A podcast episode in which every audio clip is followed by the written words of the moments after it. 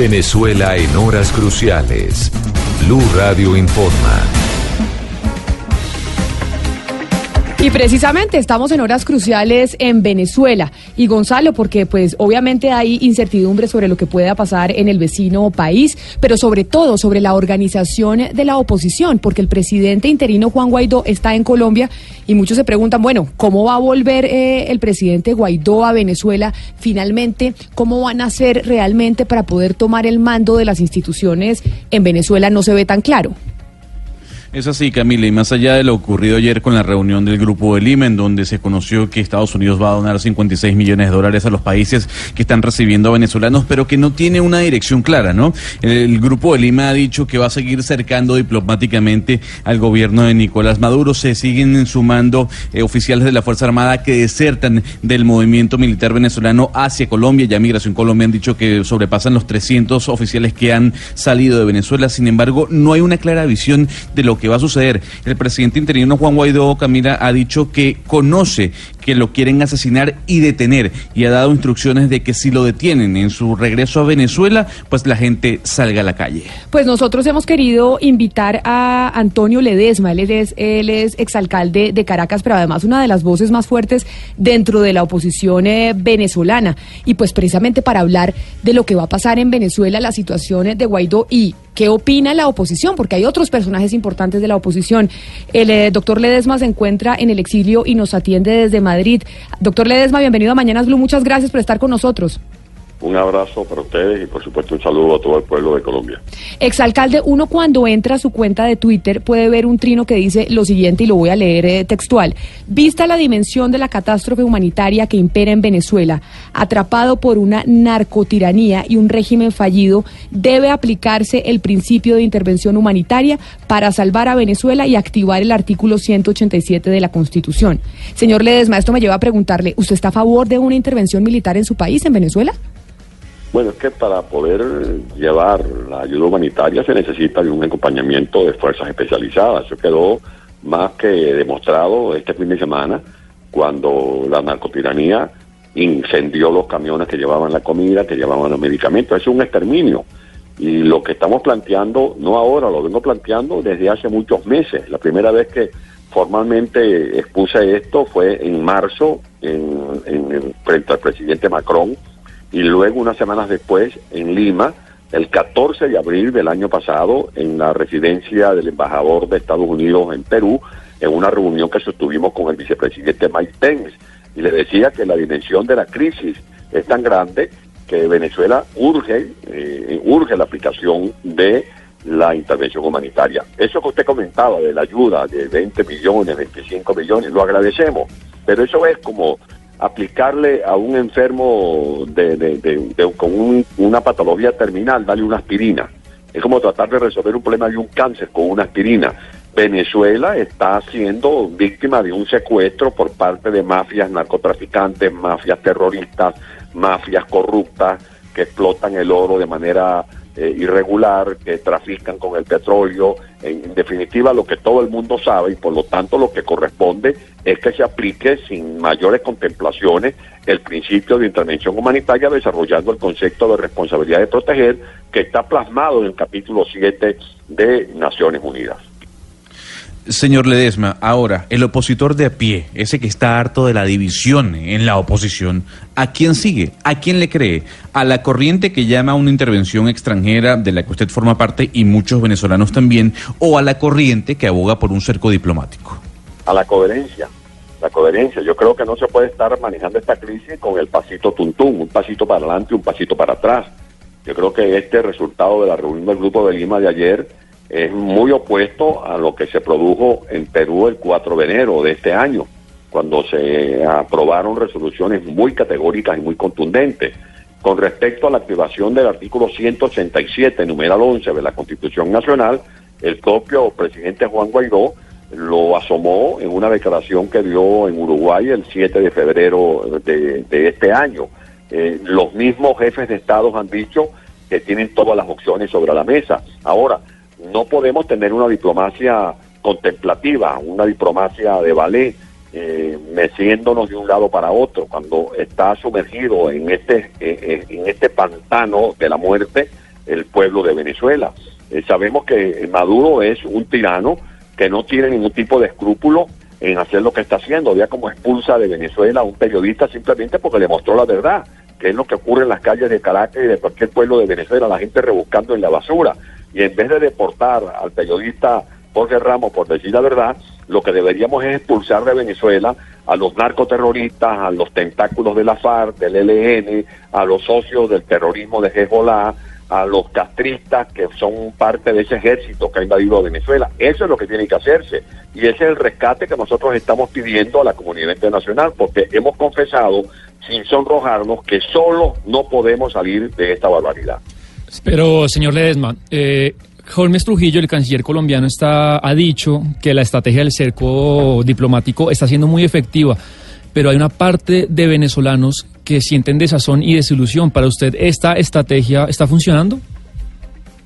Yo creo que tiene que mantenerse, eh, en primer lugar, la agenda de lucha con mucha transparencia y con mucha sinceridad. Yo creo que tiene que informarse a, a los venezolanos lo que realmente está ocurriendo. Yo creo que eso es fundamental y que esa, esa, esa, esa alianza perfecta en la que solo, solamente falta la élite militar que está sosteniendo Maduro se incorpore, no como desertores, sino como aliados a la constitución de la Constitución Nacional del Estado de Derecho.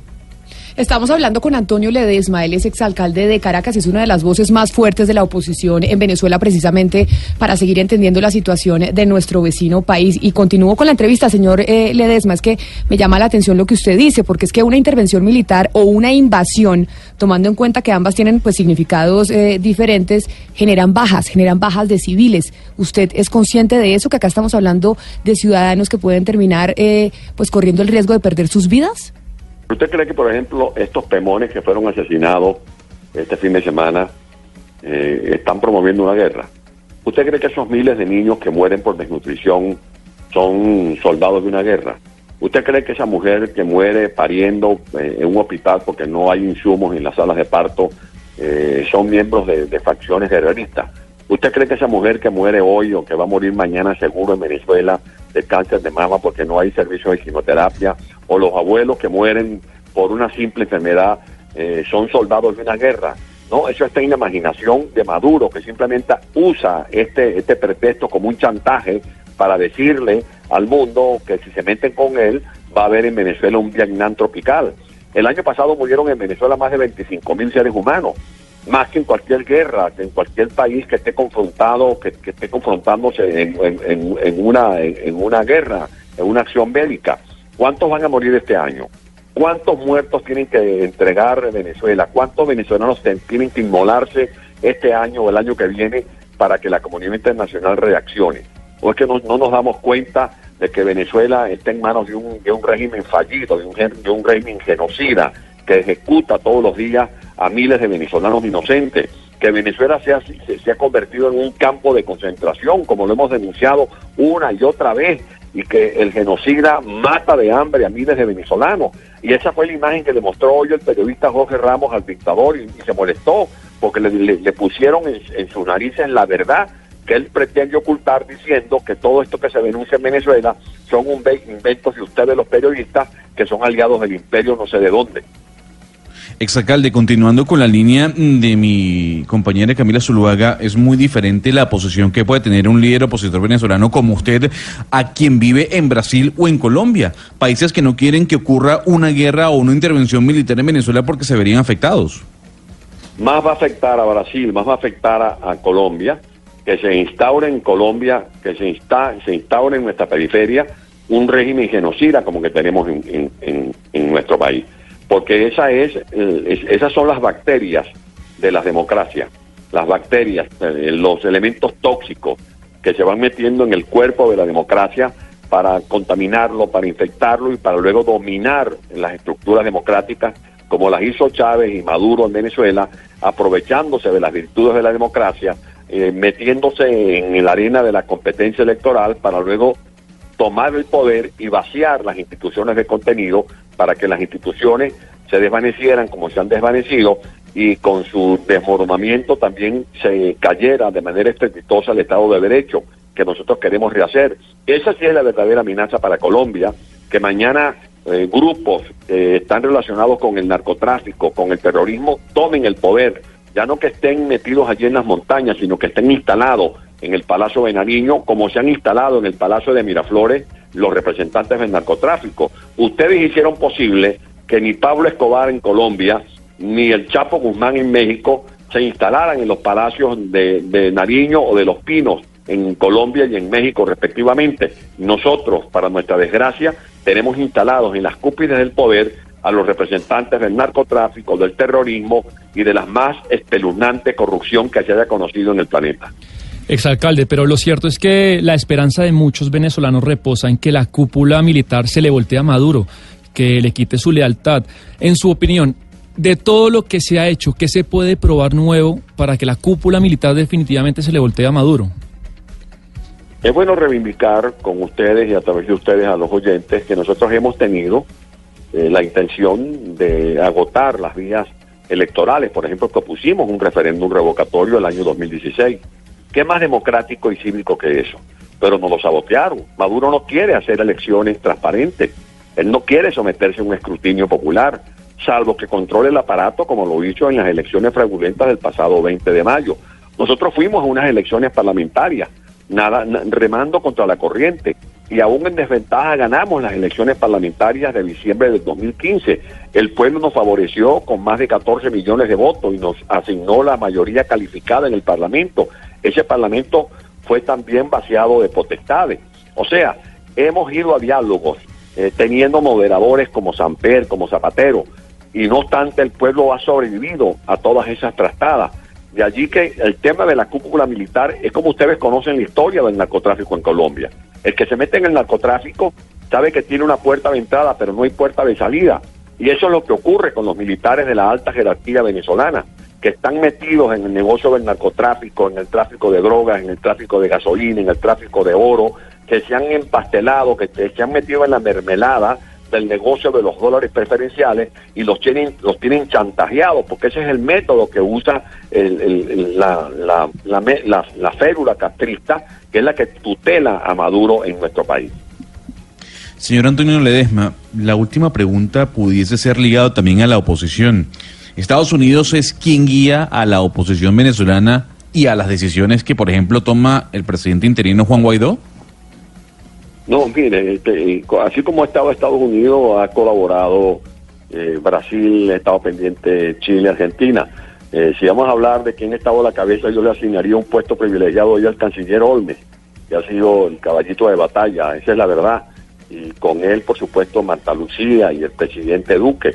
De allí que eh, en Europa, por ejemplo, cuando se le quiere restar méritos al esfuerzo de Juan Guaidó, se le quiere colocar como un pupilo de, Washington.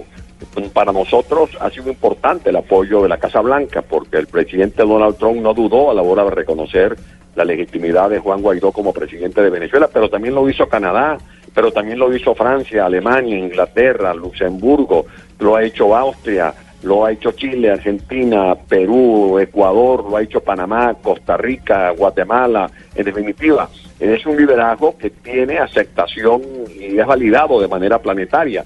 De allí que para nosotros no hay ningún complejo y sé de la formación política de Juan, de su estructura ideológica, de su capacidad eh, para tomar decisiones de manera autónoma, representando siempre los valores y principios de nuestra Constitución Nacional.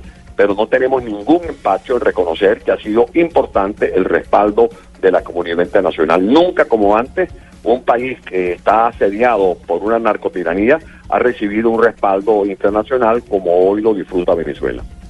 Pues es el alcalde, el exalcalde de Caracas, Antonio Ledesma, como lo decíamos, una de las voces más fuertes de la oposición en, en Venezuela. Señor Ledesma, muchas gracias por habernos atendido hoy desde Madrid y pues en esta situación tan compleja que está viviendo su país. Feliz tarde.